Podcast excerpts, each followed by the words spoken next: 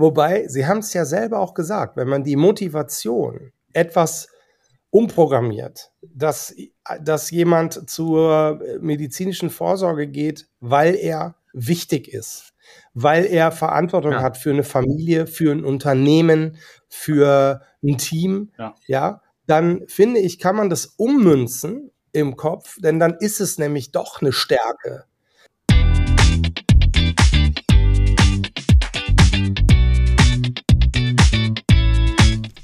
Herzlich willkommen bei Stark im Sturm, dem Podcast für Positive Leadership. Führen in unsicheren Zeiten, das ist das Thema und ich bin Jens Alsleben. Autor des Buches Stark im Sturm, Führen in unsicheren Zeiten und Leadership Coach. Einer meiner Klienten sagte mal, wir müssen unser Geschäftsmodell praktisch alle fünf Minuten in Frage stellen nur um überhaupt zu überleben. Dieser Wahnsinnsdruck macht uns noch alle fertig. Das stimmt. Aber nicht für alle. Nicht für jene, deren Geschäftsmodell praktisch der Sturm ist. Was machen die, um in schwierigen Fahrwassern erfolgreich zu bleiben und sich auch unter dem alltäglichen Wahnsinnsdruck diese wunderbare Leichtigkeit der Führung zu bewahren? Wäre es nicht toll, das zu wissen? Wäre es nicht toll zu wissen, wie du sturmsicher wirst und bleibst? Das finden wir in diesem Podcast Stark im Sturm heraus.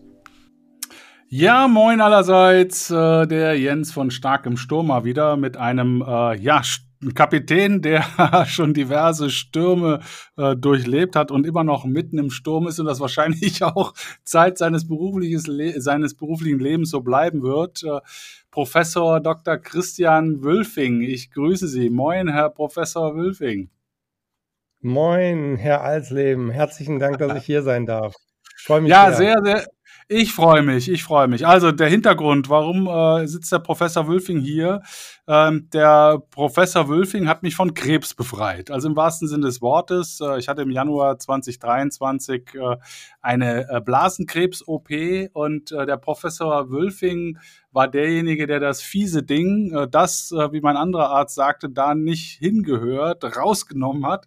Und jetzt war gerade die zweite Nachsorge und ich bin krebsfrei. Und wir haben uns dann bei der Nachsorge nochmal darüber unterhalten, dass äh, Vorsorge äh, eigentlich äh, etwas ist, was äh, unbedingt noch viel ernster genommen werden sollte, gerade bei alten weißen Männern über 50, äh, wie ich ja einer bin. Äh, und deswegen haben wir gedacht, dem widmen wir den Podcast Ad 1, Ad 2. Der Professor Wülfing ist Chefarzt der Urologie der Asklepios Klinik in Hamburg-Altona und damit natürlich auch voll im Leadership jeden Tag in einer Industrie, die ja tatsächlich gebeutelt ist, äh, reguliert ist äh, und ähm, äh, extrem belastet ist, auch durch natürlich Corona und sonstige Themen.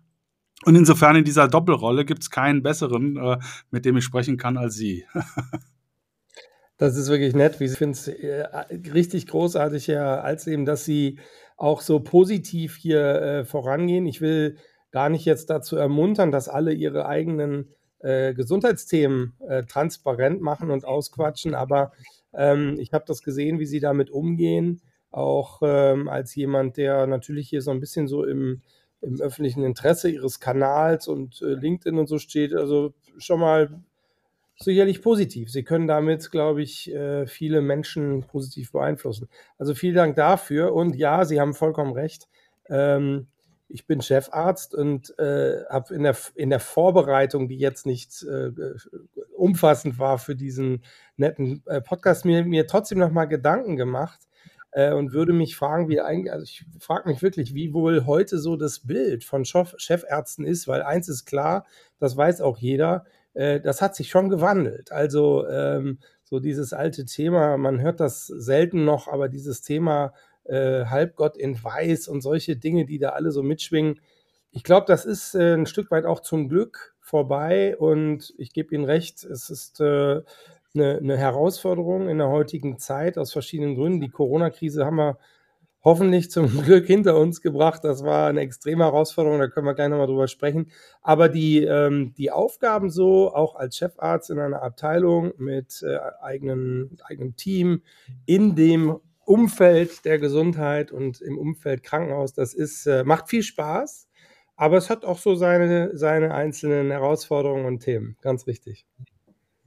Ja, ja, also äh, da gehen wir, gehen wir gleich noch in Ruhe drauf ein. Äh, bevor äh, wir da einsteigen, vielleicht das Thema Selbstfürsorge. Äh, Sie haben ja eben äh, in der Einleitung schon mal gesagt, äh, die Ärzte sind, was Selbstfürsorge angeht, ganz besonders schlecht. aber ich kenne da noch so eine Gruppe, die sich damit ein bisschen schwer tut. Das sind nämlich die viele, viele Führungskräfte, die äh, in einer extrem angespannten Zeit äh, mit einer hohen Eigenverantwortung für äh, die Firma, für die Leute, mit einem hohen Einsatzwillen äh, dann häufig auch sich selber vernachlässigen. Und äh, die, äh, ich habe jetzt selber das große Glück gehabt, dass ich meine Erkrankung im Rahmen von einer äh, jährlichen Vorsorgeuntersuchung entdeckt habe. Nein, nicht ich entdeckt, sie entdeckt wurde in einem sehr frühen Stadium und ähm, dadurch dann eben auch alles sehr gut verlaufen ist, minimalinvasiv. Das äh, ist ja auch eine ihrer äh, großen äh, Spezialitäten, minimalinvasive Eingriffe, ähm, was mir eben zumindest geholfen hat, mein Leben ganz normal weiterführen zu können. Und ich, ich frage mich, wie ist Ihre Erfahrung, was jetzt ähm, dieses Thema Vorsorge angeht? Wie gucken Sie auf das Thema Vorsorge? Kommen die Leute alle frühzeitig und rechtzeitig oder äh, zu spät? Gibt es da einen Trend? Wie stehen Sie so dazu? Also die Thema, das Thema Vorsorge ähm, ist ein für die, für die Fachgruppe der Urologinnen und Urologen ein sehr, sehr großes Thema. Ähm, wenn man, wenn man das Wort so benutzt, dann gibt es ja unterschiedliche Vorsorgen. Ne? Man kann Darmkrebsvorsorge machen, man kann Hautkrebsvorsorge, diese, es gibt ja verschiedene, auch äh, Frauen gehen zum Gynäkologen für eine Vorsorge und so. Wenn der Urologe darüber redet, dann meint er in der Regel die Prostatakrebsvorsorge. Und vielleicht eins noch, ich mag das Wort Vorsorge eigentlich gar nicht so gerne in diesem Zusammenhang, weil sie können gar nicht vorsorgen. Also Vorsorge, sie können nicht vorsorgen, dass der Prostatakrebs oder so nicht kommt. Sie können ihn nur früh erkennen. Ähm, anders als bei Lungenkrebs, mhm. wenn sie nicht rauchen, können sie schon mal ein Stück weit vorsorgen. Äh, und sie können auch bei Darmkrebs äh, wo Darmkrebs ja immer aus so kleinen Polypen-Vorstufen entsteht. Da können Sie vorsorgen, indem Sie die Polypen wegmachen lassen. Ergo, Sie müssen zur, Blas äh, zur Darmspiegelung gehen. Bei, bei Prostatakrebs, der kommt einfach, deswegen sagen wir immer ganz gerne Prostatakrebs Früherkennung, aber es meint das Gleiche. Und äh, zu Ihrer Frage nochmal ein bisschen genauer, ist vollkommen richtig. Wir Urologen sehen, dass äh, zum Beispiel Frauen sehr regelmäßig typischerweise zum Gynäkologen gehen und auch äh, sehen wir auch schon bei jungen Frauen. Also typischerweise sind Mädchen mit, äh, ich sag mal 15, 16, 17 schon beim Gynäkologen gewesen, während Jungs in dem Alter nicht beim Urologen gewesen sind, weil die Väter ja auch nicht da gewesen sind. Also ähm, das ist schon ein Thema und ähm, es gab mal so Schätzungen, dass so 10 bis 20 Prozent aller Männer Vorsorge oder Früherkennung machen. Und vielleicht noch ganz kurz, es gibt ja hier äh, letzt, oder wenn man sich die Empfehlung anguckt, dann, äh, dann gibt es für Jungens, für Jungen in dem Sinne gar keine jetzt gesetzliche Vorsorge. Wir wissen als Urologen, dass Jungen, äh, wenn sie eine schlimme Erkrankung kriegen, häufig Hodenkrebs kriegen. Ähm, dafür mhm. gibt es jetzt wiederum keine richtige gesetzliche Vorsorge, aber natürlich kann man auch als Junge sich untersuchen lassen beim Urologen. Noch besser ist, wenn man sich hin und wieder selbst abtastet. Aber das muss man denen auch erklären. Übrigens, wenn Sie schon so fragen, wie ich dazu stehe, wir haben im letzten Jahr eine extreme Welle gesehen. Warum? Weil diese zufällig diese Fußballer, so viele Fußballer Hodentumoren hatten. Das ist ja auch durch die Medien gegangen und da ist dieses Thema auch äh, letztendlich positiv so äh, gepusht worden. Und beim Prostatakrebs sind die Empfehlungen so, dass man sagt, Männer ab 50 äh, oder wenn sie Verwandte haben, Vater, Onkel, Bruder, die be betroffen sind von Prostatakrebs, dann auch gerne ab 45. Und dort sollte der Weg zum Urologen führen. Einmal im Jahr oder ehrlich gesagt, davon sind wir fast ein bisschen weg, wenn ich das noch erklären darf. Ähm, man sagt eigentlich heutzutage, jeder soll einmal zu einer Basisuntersuchung gehen Und dann ist es ähnlich wie der, bei der Darmspiegelung. Es liegt so ein bisschen an der Konstellation, Abtasten, Ultraschall, Blutwert, ähm, ob man in einem Jahr wiederkommen soll oder erst in vier. Das heißt, wir sind schon dabei, auch das so ein bisschen risikomäßig zu steuern äh, und jetzt nicht die alle Leute zu verhaften, man muss einmal im Jahr losgehen. Aber, und damit sind wir, glaube ich, bei Ihrem roten Faden, bei dem Thema Selbstfürsorge, ähm, es spricht ja gar nichts dagegen, auch mal regelmäßig. Und ob das dann einmal im Jahr ist, äh, da muss man nicht die Uhr stellen. Aber praktisch und praktikabel ist es natürlich, eben nach den Gesundheitsthemen zu schauen. Und da gehört die Prostata genauso dazu bei Männern. Was ich noch sagen muss in dem Zusammenhang, Prostatakrebs ist der häufigste Krebs bei Männern. Das wissen viele gar nicht. Ist genauso häufig wie Brustkrebs bei Frauen. Und deswegen lohnt es sich da einfach auch regelmäßig loszugehen. Letzter Satz. Sie hatten nach meiner persönlichen äh, Bedeu oder äh, Meinung gefragt. Also ich, ich bin originär ja Urologe, aber ich engagiere mich auch in unserer Fachgesellschaft und in verschiedensten Gremien, dass wir so ein bisschen auch auf die Pauke hauen und Werbung machen und äh, für Aufklärung, für eben die, ja, in, um, um mit Ihren Worten zu sprechen, Selbstfürsorge und eben die eigene Gesundheit ein bisschen im Griff zu haben. Und so äh, kann ich jedem nur empfehlen, ja. sich damit zu beschäftigen. Als ich, als ich das veröffentlicht habe, dass ich äh, ähm, jetzt äh, die OP hatte, äh, gab es ja einen ziemlichen äh, ziemliche Resonanz auf meine, meinen LinkedIn-Beitrag äh, und ich habe irgendwie gefühlt ein paar Dutzend meiner, meiner Kontakte aus dem Netzwerk dazu äh, gebracht, äh, sich einen Urologentermin zu machen, so nach dem Motto, oh scheiße, wenn es schon den Alsleben erwischt, dann soll ich vielleicht auch mal gehen. Mhm. Äh, was ist denn, was ist denn, was hält uns Männer denn eigentlich davon ab, äh, das zu mhm. tun, äh, was die Mädels von frühester Jugend an wie selbstverständlich machen? Ja. Also was an, an männlichen, archaischen Schwachsinn hält uns davon ab, einmal im Jahr zu gucken, wie es uns geht? Das ist eine ganz interessante Frage und es ist auch ganz gut beforscht worden. Äh, ich glaube, jeder kennt das Phänomen, äh, dass ähm, Männer bei solchen Themen eigentlich sich verkriechen. Schon mal so. Das sind nicht so Themen, die man bespricht. Frauen sind da untereinander viel offener. Äh, Männer reden da nicht so gerne drüber. Und wir, ich glaube, jeder Urologe, jede Urologin wird es bestätigen, und ehrlich gesagt, auch die Männer und Frauen selber werden es bestätigen, dass sie zum Beispiel so Klischeesätze bedienen wie, ach, äh, ich krieg das schon nicht. So ein Klassiker. Sagt man, nee, ich krieg das schon nicht. Bin doch gesund. Ja, ich lebe doch auch gesund. Und was dann noch so für Ausreden kommen.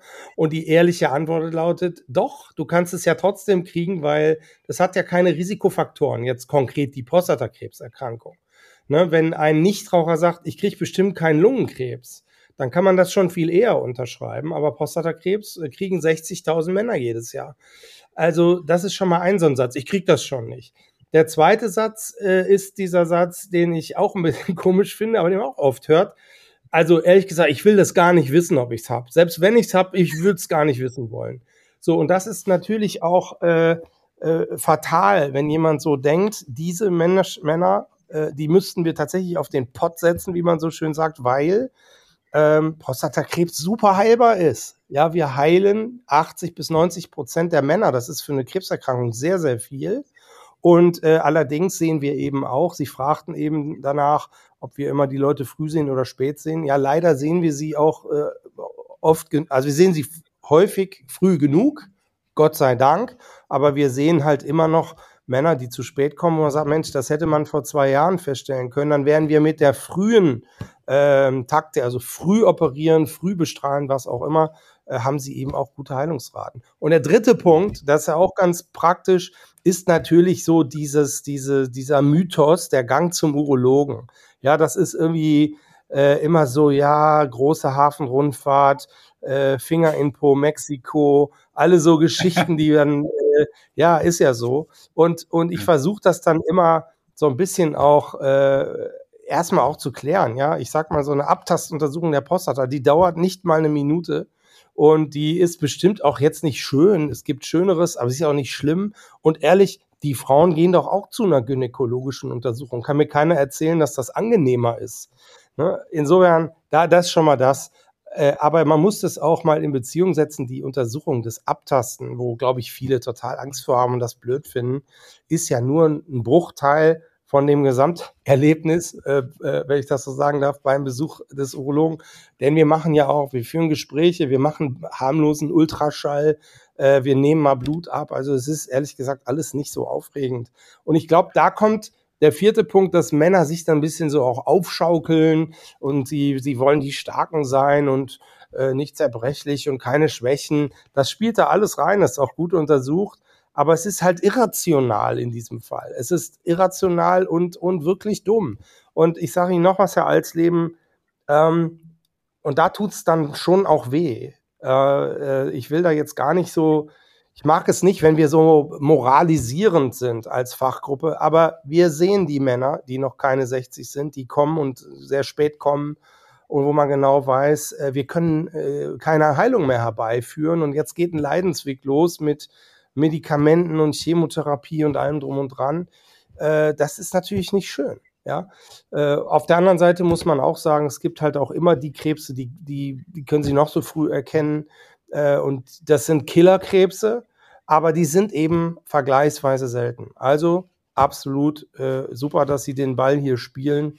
Ähm, ich finde, man kann das überwinden und ich glaube, mit dem genannten Ding hier kann man auch viele Männer, ich meine auch einen Trend zu sehen, dass sozusagen die, die jüngeren Nachwachsenden da ein ganz anderes auch Körper und selbst, selbst ähm, sozusagen mit sich bringen, als vielleicht noch ältere. Ja, ich äh, sehe da schon auch äh, eine Aufgabe der Gesellschaft ein Stück weit. Also ich, ich komme ja aus Köln und äh, in Köln äh, gab es ja die Black oder gibt die Black Furs, ähm, das ist so eine örtliche Band und die hat äh, natürlich auch Volks äh, äh, Volksmund äh, Lieder gespielt und eins davon, da äh, hieß im Refrain, äh, Mädchen dürfen kriechen, Indianer dürfen das nicht. Äh, also das heißt, Mädchen dürfen weinen, Indianer, also die Jungs dürfen das nicht. Und wie selbstverständlich schickt man die Jungs äh, mit äh, sechs Jahren alleine zum Brötchen holen, aber die Tochter mit sechs Jahren äh, sicherlich nicht allein zum Brötchen holen. Also ich äh, sehr schwarz-weiß.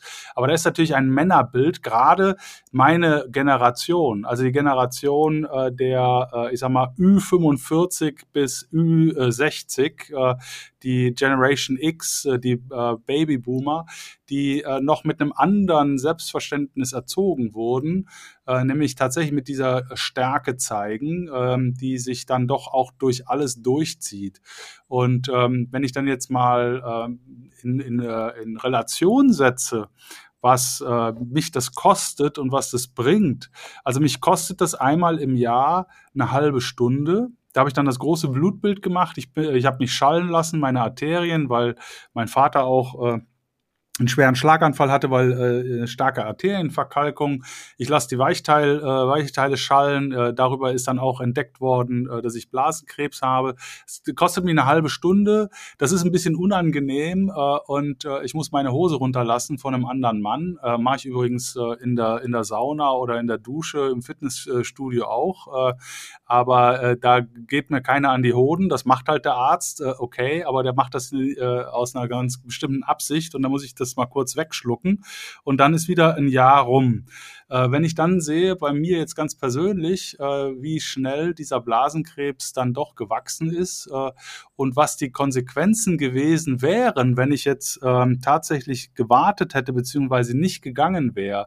Also die Spätfolgen von nicht, ähm, nicht äh, untersuchen lassen, die hätten mein Leben signifikant eingeschnitten, die hätten mein Leben signifikant verändert. Äh, und ähm, alleine deswegen ist es so brutal wichtig, anzuerkennen, dass ein minimaler Einsatz äh, dazu führt, dass ich mein Leben, äh, ich sag mal, unbeeinträchtigt weiterführen kann.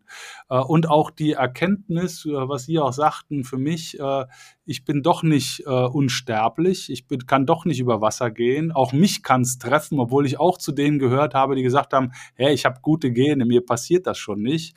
Äh, das hat mir auch nochmal klar gemacht, dass es eine verdammte Pflicht und Schuldigkeit ist, mir selber, um ein lebenswertes Leben zu leben, so lang wie möglich, aber auch für mein gesamtes Umfeld, äh, für das ich ja Verantwortung habe, ob das meine äh, Familie ist oder meine Mitarbeitenden als, als Führungskraft, äh, dass ich diese Vorsorge betreibe betreibe. die, äh, äh, die Erkenntnis, die kam mir dann doch schon ziemlich knüppelhart. Und deswegen ist es mir auch so wichtig, dass wir dem hier Raum geben, weil wir haben einfach äh, eine Verantwortung, äh, die wir mit einem minimalen Einsatz nachkommen können, die so eine äh, große Folge hat im positiven Sinne. Ich, äh, ich kann das nur unterstützen und wenn ich nochmal so nachlegen darf, ich, ich finde auch, was mich immer so, was so mein Wunsch wäre, äh, ist genau das, was Sie gesagt haben, dass im Prinzip die Motivation eines Mannes, wenn wir jetzt mal über die Männer reden, bei Frauen sowieso auch, mhm. aber äh, wenn die Motivation des Mannes jetzt nicht so ein verspürter Druck von externen ist, ja, äh, es sind übrigens gar nicht so selten die Frauen, die den Mann losschicken nach dem Motto und die dem auch den mhm. Termin mhm. machen. Äh, das wissen wir aus bestimmten Untersuchungen. Aber was ich eben schön finden würde, ist genauso wie Sie es sagen, dass es aus so einem Selbstverständnis herauskommt, äh, zu sagen, ich möchte mich um meine Gesundheit kümmern.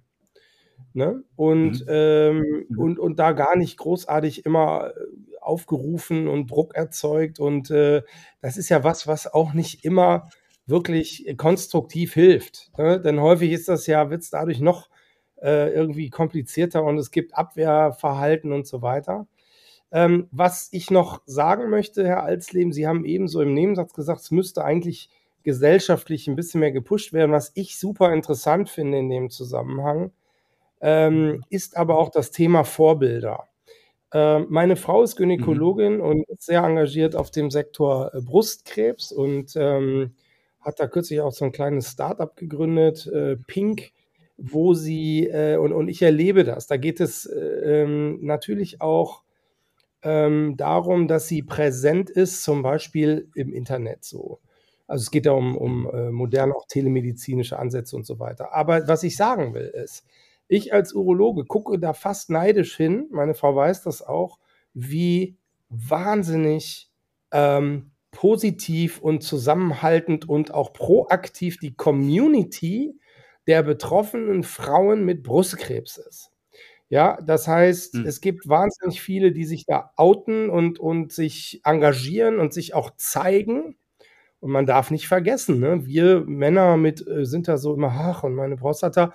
Bei Frauen geht es um die Brust. Ne? Das ist schon, kann man jetzt nicht sagen, dass das irgendwie ein 0815-Organ wäre für die Frau. Also es hat schon auch viel mit Scham und, und Körperbild mhm. und Sexualität und so weiter mhm. zu tun. Und die Frauen sind da wahnsinnig hammermäßig, vorbildlich organisiert in dem Sinne, in dem sie sich selber äh, ja, vereinigen, zusammentun und für die Sache eintreten.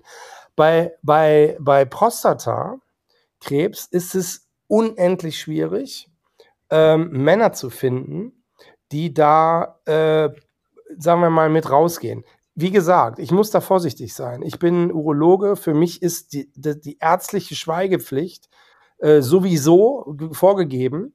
Aber als Urologe sage ich immer, unterliege ich der doppelt und dreifach.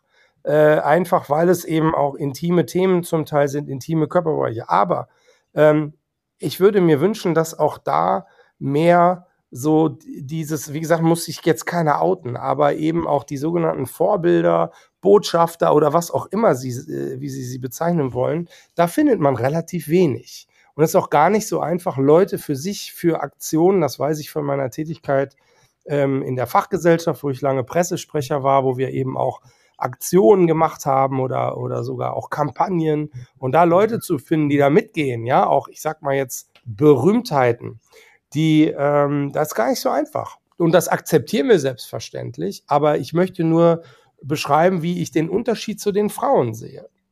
Das ist ganz interessant. Ja.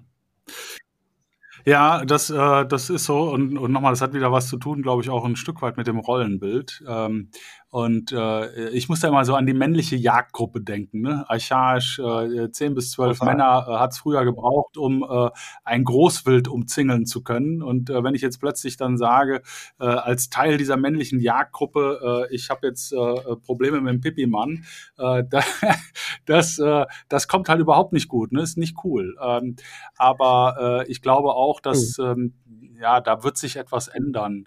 Ähm, wobei, ich, ich, will noch wobei, mal, ich will noch mal ähm, auch, ja.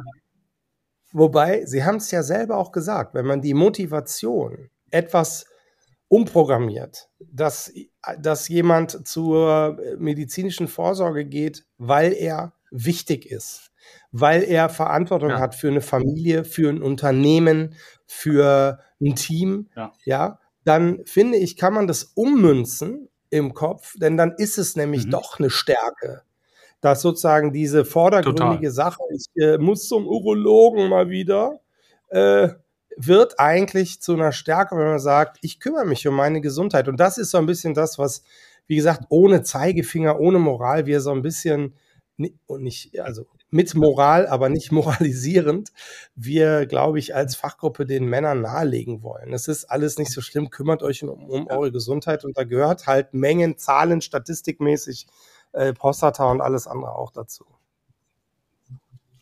Ja, und ihr Männer da draußen, die mir jetzt zuhört, oder ihr Frauen, die ihr für eure Männer da draußen zuhört, ihr müsst euch noch nicht mal daran erinnern, weil nehmt doch einfach äh, die Meldung in ihrem Auto äh, servicefällig äh, als Anlass dazu, nicht nur den Audi, BMW, äh, Mercedes, Ferrari-Händler anzurufen, um da einen Termin zu machen, sondern gleichzeitig äh, den Termin äh, äh, beim Urologen. Ne? Ihr werdet einmal im Jahr erinnert, der Service ist fällig, macht euch einen Knoten ins Taschentuch und äh, macht anstatt einem Anruf zwei und schon ist das Thema geritzt.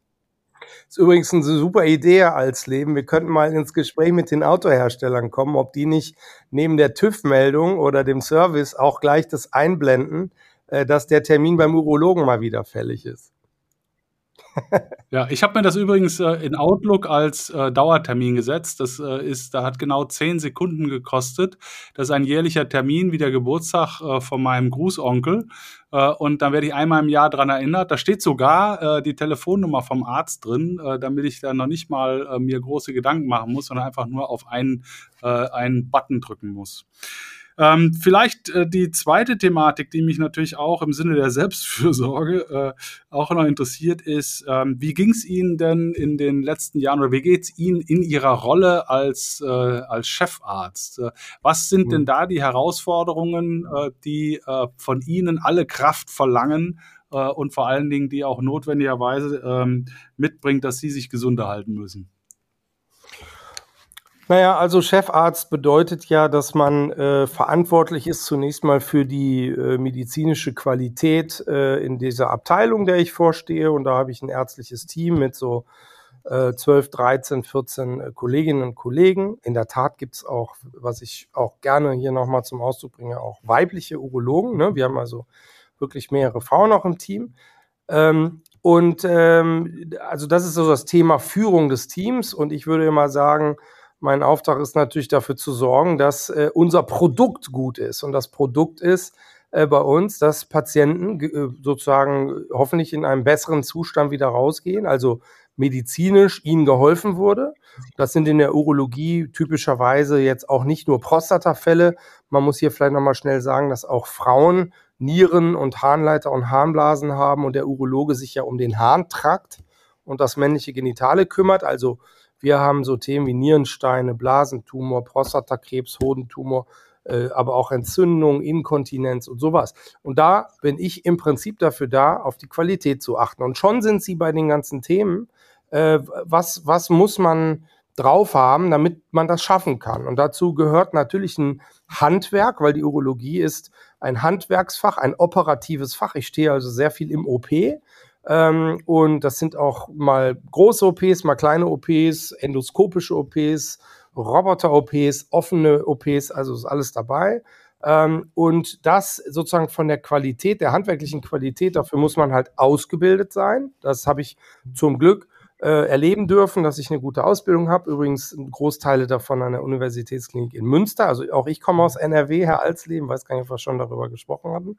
Ähm, und das andere ist natürlich dann die Verantwortung für das handwerkliche Handwerk, für das handwerkliche äh, Können auch weiterzugeben. Sprich die Ausbildung ist eins meiner Teile äh, oder meiner Verantwortung für gute Ausbildung zu sorgen, zusammen mit meinem Ober Oberarztteam, dass wir diese Qualität aufrechtzuerhalten.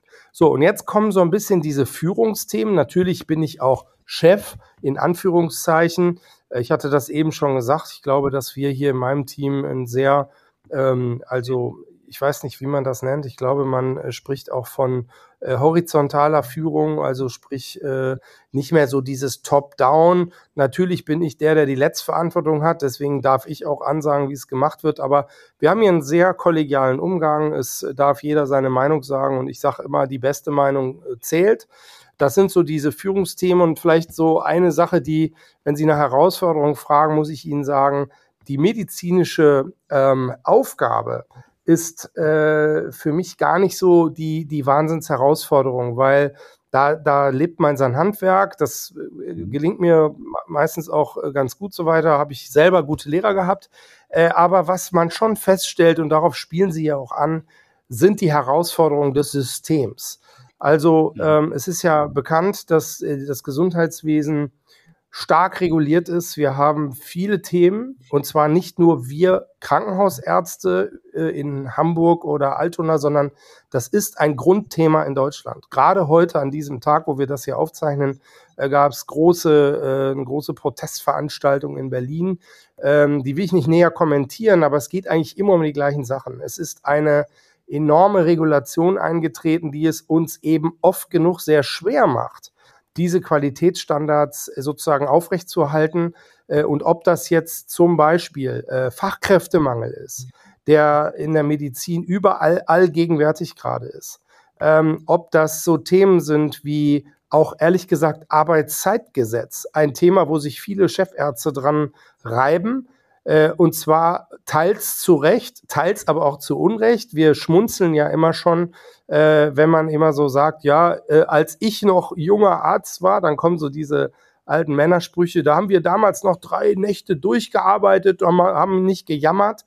Und wir sind uns völlig einig, dass es das natürlich nicht ist, sondern dass das moderne Arbeitszeitgesetz auch dazu führt, dass Ärztinnen und Ärzte geregelter arbeiten, was anzustreben ist. Aber ähm, es ist dann auch wieder in Krisenzeiten, wenn mal Leute krank sind, echt schwierig, die medizinische Qualität und Versorgung aufrechtzuerhalten, wenn einfach keine Leute da sind. Äh, und als ich neulich im ICE gefahren bin und drei Stunden Verspätung hatte und dann hieß, das Bordrestaurant muss jetzt schließen, weil die Leute ihre Arbeitszeit überschritten haben, dann habe ich so gedacht, na gut, dann kriege ich jetzt äh, keinen Kaffee mehr da schlimm genug, aber kann ich, kann ich mit leben. Aber wenn wir dann Schwierigkeiten haben, äh, OPs zu machen, weil wir keine Leute haben, das tut weh. Und da ist man in der Führungsposition, so geht's mir zumindest, und viele andere stimmen mir immer äh, zu, ist man in so einem in so einem echten Konflikt, weil man sagt, ich will, dass jetzt alle kommen und arbeiten, mir egal, ob die Arbeitszeit schon überschritten ist, weil wir haben hier Patienten zu versorgen. Und da kommt man dann so in, in ein Thema herein, Herr Alsleben, was äh, auf anderen Sektoren auch noch so ist, nämlich diese Bredouille, äh, dass wir halt dem Patienten helfen wollen äh, und nicht jetzt irgendwie ein paar Turnschuhe herstellen, wo wir sagen können, naja, dann stellen wir die nächsten 100 Turnschuhe halt morgen her und nicht heute.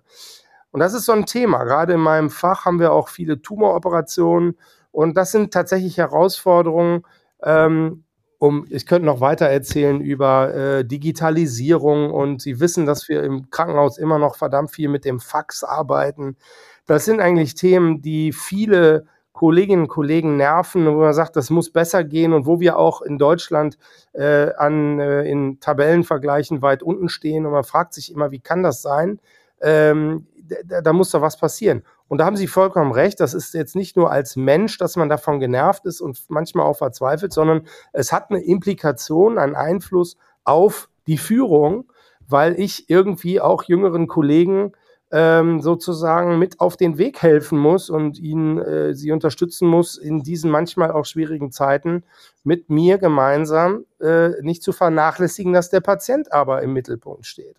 Mhm. Und ähm, wenn Sie nochmal so die Gesamtprotestlage angucken, dann ähm, mag ich an dieser Stelle vielleicht auch nochmal sagen, äh, also erstens, mein Job ist der beste, den es gibt. Ich bin so zu, es macht so viel Spaß als Urologe, auch ein, ein Team als Chef zu führen. Mir macht das viel Spaß. Ähm, aber äh, man hat so ein bisschen den Eindruck, dass äh, man auch nicht mehr so richtig in der Politik gehört wird, denn das Ganze ist ja ein Thema der, der Ökonomisierung in der äh, in der Gesundheitspolitik.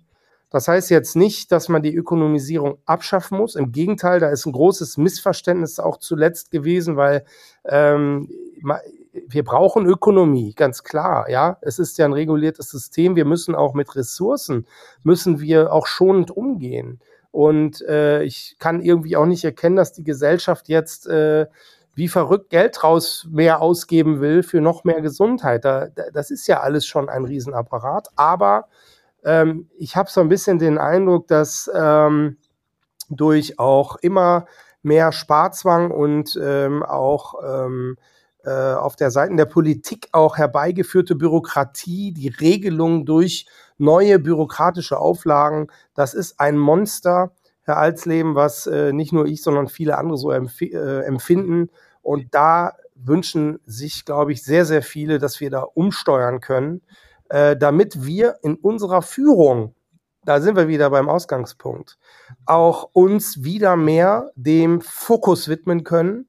Und das ist, mhm. den gesunden und glücklichen Patienten zu produzieren und mhm. irgendwie nicht ständig auf Arbeitszeitgesetz und äh, äh, äh, Datenschutz und all diese Dinge zu achten, die alle wichtig sind. Ich möchte da nicht falsch verstanden werden, aber sie haben Überhand genommen und man muss wirklich, und damit bringe ich es auf den Punkt, die größte Herausforderung ist, den Anspruch an die Qualität für den Patienten aufrechtzuerhalten in diesen stürmischen Zeiten.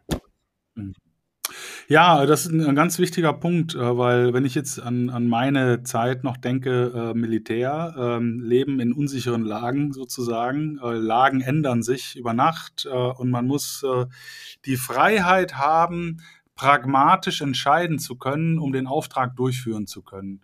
Und äh, wenn ich äh, mir jetzt anschaue, die Rahmenbedingungen werden äh, schwieriger, das erfordert mehr kreativen Freiraum, äh, mehr Innovation, äh, mehr auch, äh, ich sag mal, ähm, ja, Systeme, ähm, zumindest in Frage stellen zu dürfen, wenn nicht so sogar zu korrumpieren, äh, damit es dann in der Sache dazu führt, dass man äh, äh, seinen, seinen Auftrag erfüllen kann, ähm, dann hilft natürlich eine zunehmende äh, Bürokratisierung überhaupt nicht. Also ich glaube, der Unternehmer wünscht sich äh, weniger Gängelung, mehr Freiraum, mehr unternehmerische Freiheit, äh, die sie dann natürlich auch genauso im Gesundheitswesen, der sie an der, an der Basis arbeiten. Sie sind ja im Prinzip Prinzip der, der Werksleiter sozusagen, bei dem mhm. die Schuhe produziert werden, äh, dass sie dann auch die Produktion entsprechend der äh, Anforderungen anpassen können.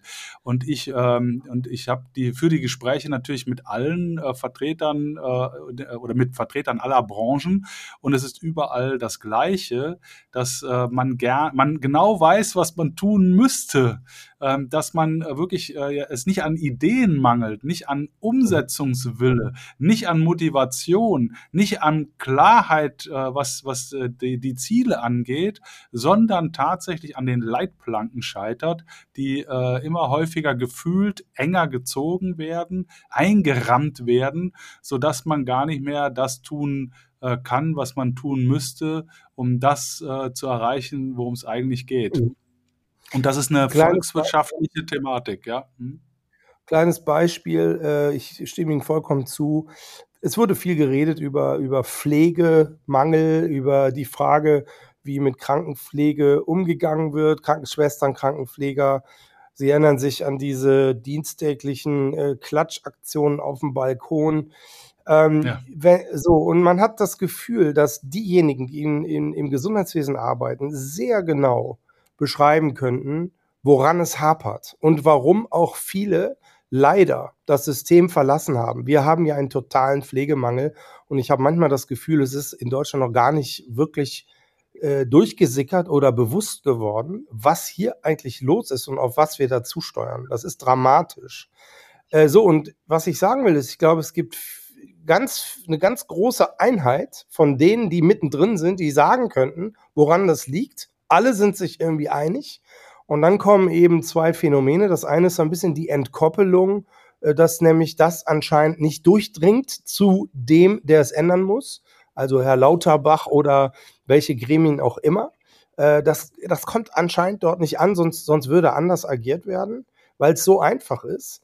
Ähm, und das Zweite ist, dass ich grundsätzlich auch, äh, das, das haben Sie gesagt, das ist überall so. Ich bin immer erstaunt, dass so bei bestimmten Dingen, der eigene gesunde Menschenverstand in der Wahrnehmung irgendeines Missstandes man sagen würde, ja, das und das und das ist jetzt irgendwie nicht richtig, das müsste doch so und so gemacht werden. Und alle sind sich einig und trotzdem passiert es nicht. Ich verstehe das Phänomen nicht.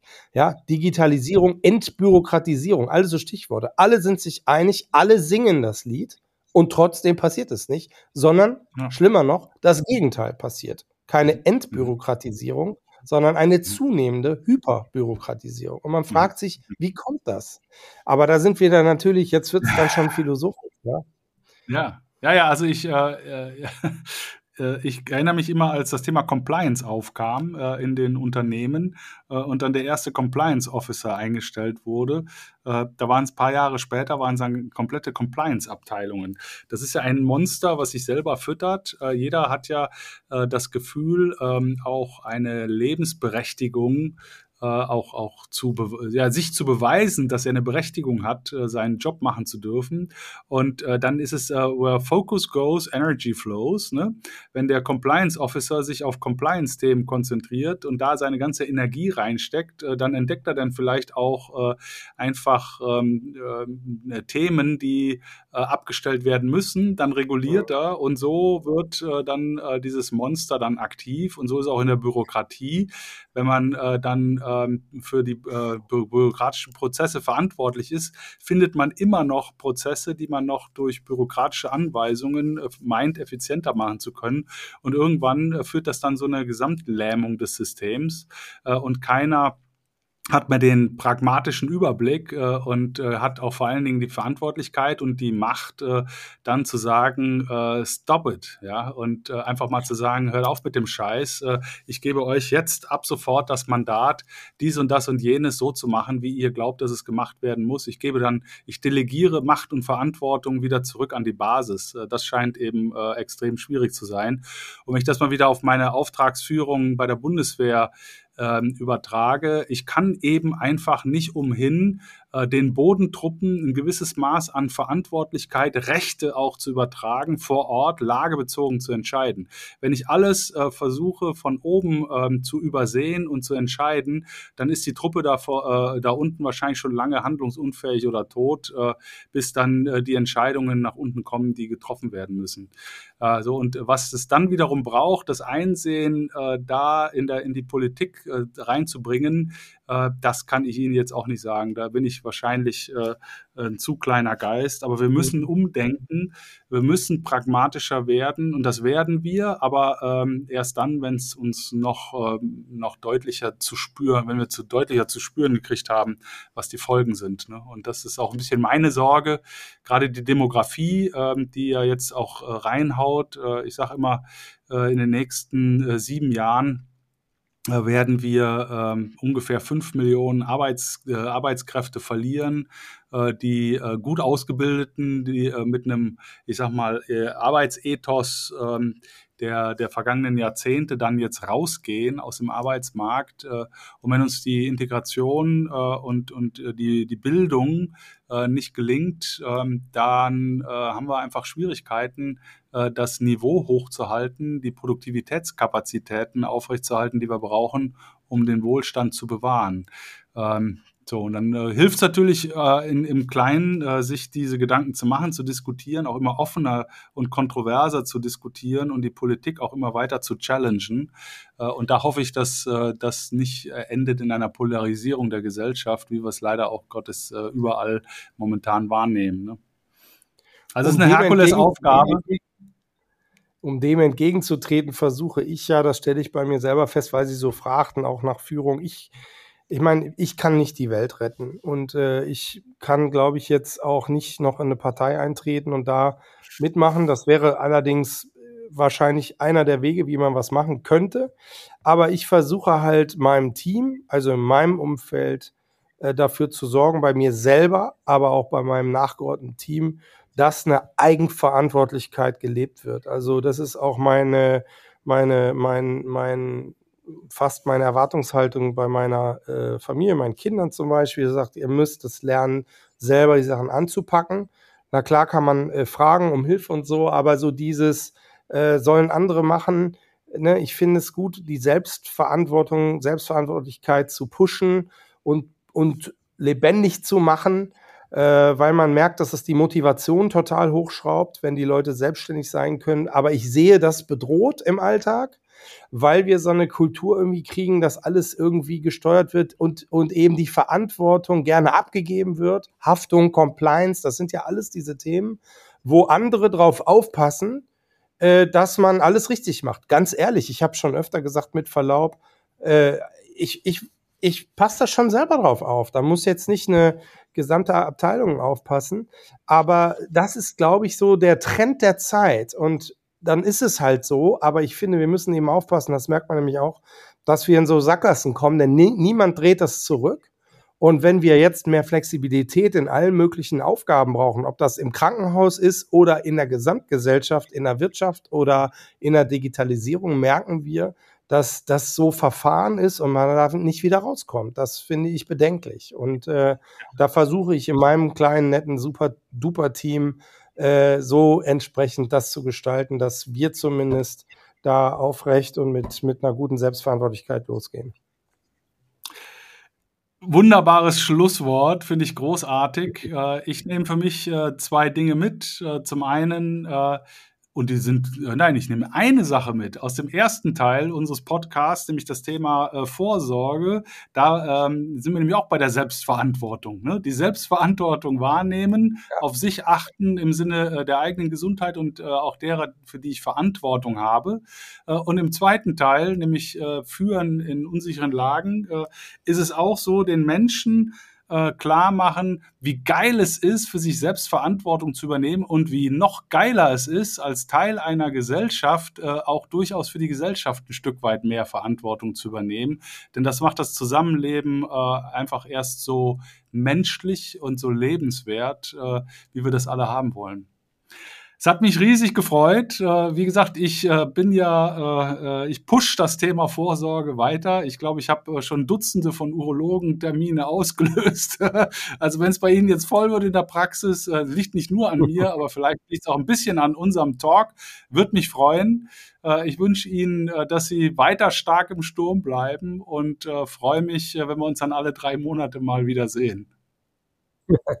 Herr Alsleben, vielen Dank für die Einladung in diesen Podcast. Das war ein tolles Gespräch und äh, ich äh, finde es sehr nett, wie Sie das äh, auch in unserer Sache, die Urologie hier und diese Themen äh, mit nach außen tragen. Es ist, glaube ich, eine Sache, die vor allen Dingen für die Männer äh, gut ist und ähm, großartig. Vielen Dank für die Einladung. Gerne, gerne, gerne. Ich jingle jetzt aus und äh, bis äh, ganz bald. Ne? Ja. Wow, wer hat an der Uhr gedreht? Ist es wirklich schon so spät? Das war's wieder. Ich hoffe, ihr hattet genauso viel Spaß bei der Sendung wie ich. Ich würde mich wahnsinnig freuen, wenn ihr auch beim nächsten Mal wieder bei Stark im Sturm dabei seid, den Kanal abonniert, kommentiert, teilt äh, und freue mich auf ein Wiederhören. Und wie immer, bleibt allzeit stark im Sturm. Herzliche Grüße, euer Jens.